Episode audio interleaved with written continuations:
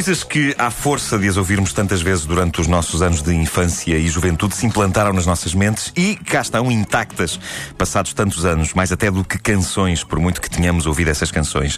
Nós sabemos, por exemplo, velhos anúncios de cor, talvez com mais facilidade do que fixarmos a letra de uma ou outra canção, porque os anúncios estavam sempre a passar, não havia como escapar-lhes. Mas Havia uma outra coisa que nós vimos e ouvimos vezes e vezes sem conta, e foi Vasco Palmeirim quem sugeriu este cromo, abrindo uma caixa de Pandora de memórias audiovisuais que eu tinha de transformar numa edição da caderneta. Eu falo dos velhos logotipos das produtoras de cinema e das editoras de vídeo, esses apetitosos microcoisinhos. Gostam desta expressão? Expressão técnica. A expressão técnica é, isto é profundíssimo. uh, é, aquel, aqueles microcoisinhos que passavam antes dos filmes e que muitos deles, mesmo que ainda hoje as produtoras ou editoras existam, são radicalmente diferentes. Alguns, outros mantêm-se inalterados hoje, como o lendário leão da Metro Goldwyn Mayer.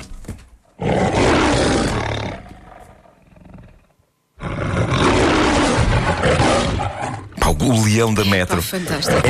É, é, um clássico de sempre e também o clássico que fazia sempre o meu pai proferir a lendária piada. Ah, já vi este filme! assim que o Leão rugia.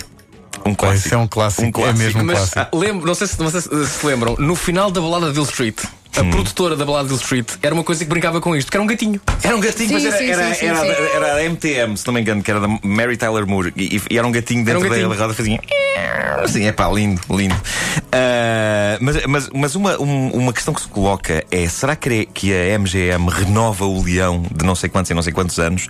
Ou este é um leão antigo? Eu imagino que a pior coisa que um realizador pode ouvir em Hollywood é: pá, este ano és tu que vais filmar o leão.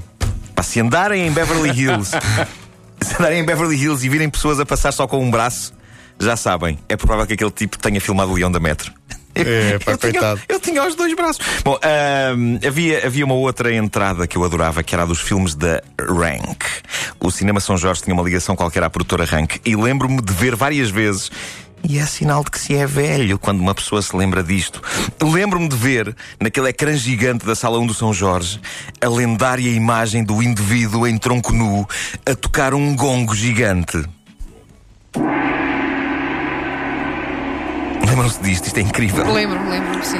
Também não era sempre o mesmo indivíduo. Estive a confirmar isso agora no YouTube. Eles recrutavam. Uh, e foi uma das profissões que eu sonhei ter. Quando ia ao cinema em miúdo, eu queria ser, no fundo, o rapaz do gongo.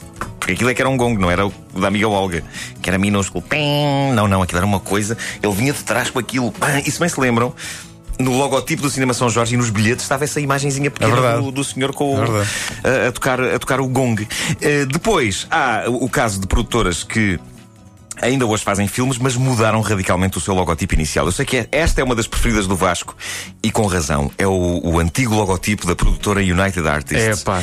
E é o tipo de som com o qual toda a pessoa que deseja ser alguém deveria entrar em qualquer lado. Uh, agora que isto já não é da United Artists, eu adorava comprar este jingle para mim, para, para meu uso pessoal. Tu, tu sabes fazê-lo. Antes de ouvirmos o, o original, vamos, vamos ver a versão do Vasco.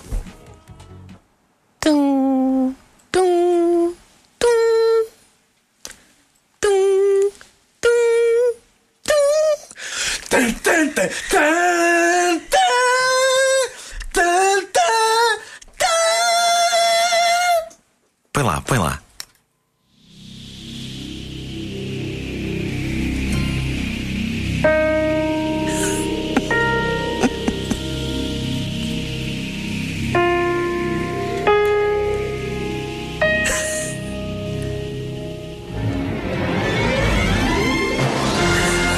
Estava igual.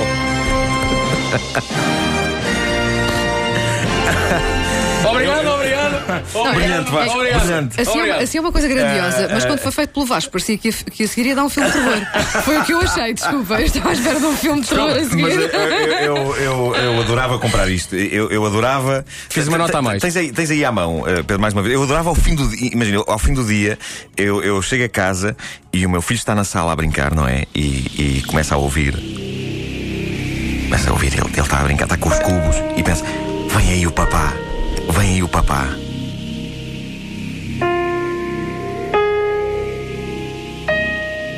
Nesta altura eu meto a chave à porta, abre-se a porta. Olá, filho! Chegou o papá!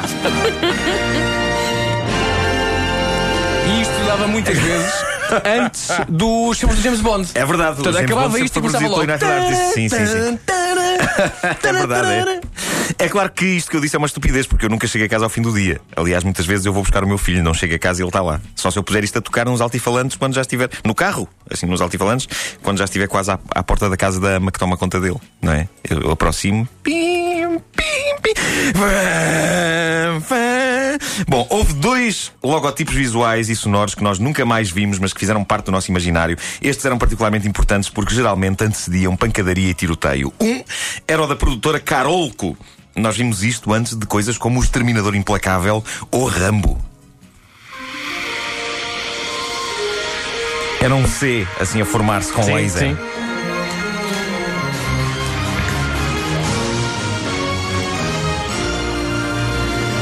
E num registro Para, mais isto, isto é uma coisa um bocadinho fofinha para aparecer antes do É filme, verdade, não é verdade. Fofinho. Não, não, não, não. Num, num registro mais chunga havia os filmes da Canon. Lembra? Os, os filmes da Canon Chuck Norris. eram financiados por dois milionários isra- israelitas, o Menahem Golan e o Yoram Globus. Só os nomes eram espetaculares. E é curioso porque estes tipos chegaram a coproduzir um dos filmes do Manuel de Oliveira. O le- O lendário O Sapato de Cetim. Mas da mesma forma que produziram esse famoso clássico de sete horas de duração do nosso mestre veterano, Golan e Globus produziram Cyborg com Jean-Claude Van Damme, Masters do Universo Filme e Ninja Americano. e os do Chuck Norris. E os do Chuck Norris. E os filmes deles começavam assim. Este é muito chunga. Ah. Este jingle. Isto transpirava chunguice. Era maravilhoso. Nós ouvíamos isto vezes sem conta em VHS.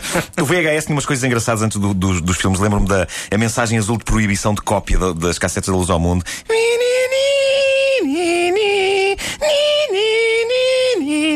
E lembro-me da voz off que a Wanda me recordou que havia em algumas cassetes É verdade. e isto não era só em cassetes do teu videoclube, eu acho que havia uma editora em que de facto havia um senhor que dizia. A Metro Goldwyn Mayer apresenta a seguir. Pá, sim. No- eu, eu no- lembro no- que ele dizia apresenta a seguir. Apresenta a seguir. Olha, no clube de vídeo onde eu alugava as minhas cassetes, eh, essa frase, eh, a locução era feita por um colega meu da rádio na altura, por um locutor. Era o da incrível, é incrível teres um Pá, videoclube que tinha uma parte sim. exclusiva com. E com- ele anunciava tal e qual assim: a Metro, assim a portuguesado, a Metro Goldwyn Mayer apresenta a seguir. Era o nome do filme. Era muito bom. Olha, outro logotipo que lembro que fez parte da nossa vida, porque antecipava cassetes VHS incríveis como a do ET, era da distribuidora SIC Video. Não SIC no sentido carnascido, SIC, CIC. Eles distribuíam as coisas da Universal e da Paramount e ouvia-se nas cassetes do ET, dos Salteadores da Arca Perdida ou do Parque Jurássico.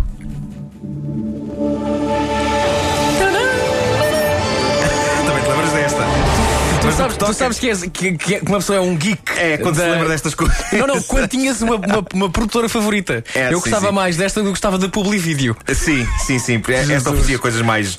Pã. No que toca à era do VHS, é provável que a melodia mais mítica fosse a que era servida antes dos filmes da Warner Home Video.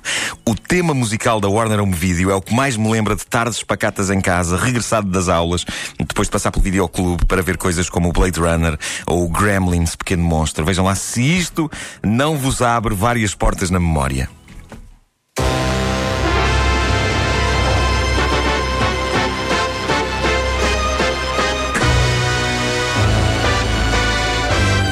É lindo! Pá, digo-te uma coisa, por menos pensei que É ele era a lindo. música da sinusite e da rinite. o início é igual. Pá. Ora bem, costuma dizer-se que nos últimos momentos da vida de uma pessoa ela vê a vida toda a passar-lhe à frente. Eu acho que não. Eu quero acreditar que, nesses momentos, ouvimos todos estes logotipos seguidos uns aos outros. O que, agora que penso nisso, é um bocado deprimente. 10 horas 2 minutos. A caderneta de cromos volta amanhã, sempre com o Nuno Marco.